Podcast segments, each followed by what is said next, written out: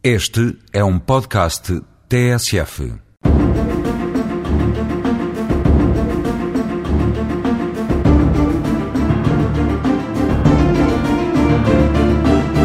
Hoje venho falar-vos do funcionamento da EML.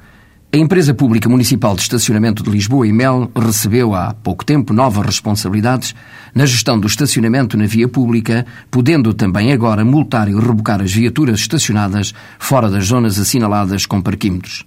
Este alargamento de competências, acompanhado por novos tarifários, trouxe benefícios económicos e financeiros assinaláveis. É pena que esta medida não tivesse sido acompanhada da adequada formação aos funcionários da EML andam a multar e a rebocar os carros na via pública sem qualquer preparação profissional. E quando rebocam um carro, para além da quantia que o cidadão tem que pagar no ato, o que não é pouco, tem que exibir os documentos legais da viatura, seguro e a sua identificação, o que está certo, mais uma declaração da empresa de leasing, caso a viatura esteja nesta situação, o que é manifestamente um excesso e um abuso de direito que tem que ser corrigido. Não basta usarem uma farda para exercerem bem estas funções policiais. Estamos a falar de funções públicas que mexem com a vida das pessoas e que, sendo mal exercidas, como sucede, lesam os direitos dos cidadãos e geram conflitos desagradáveis.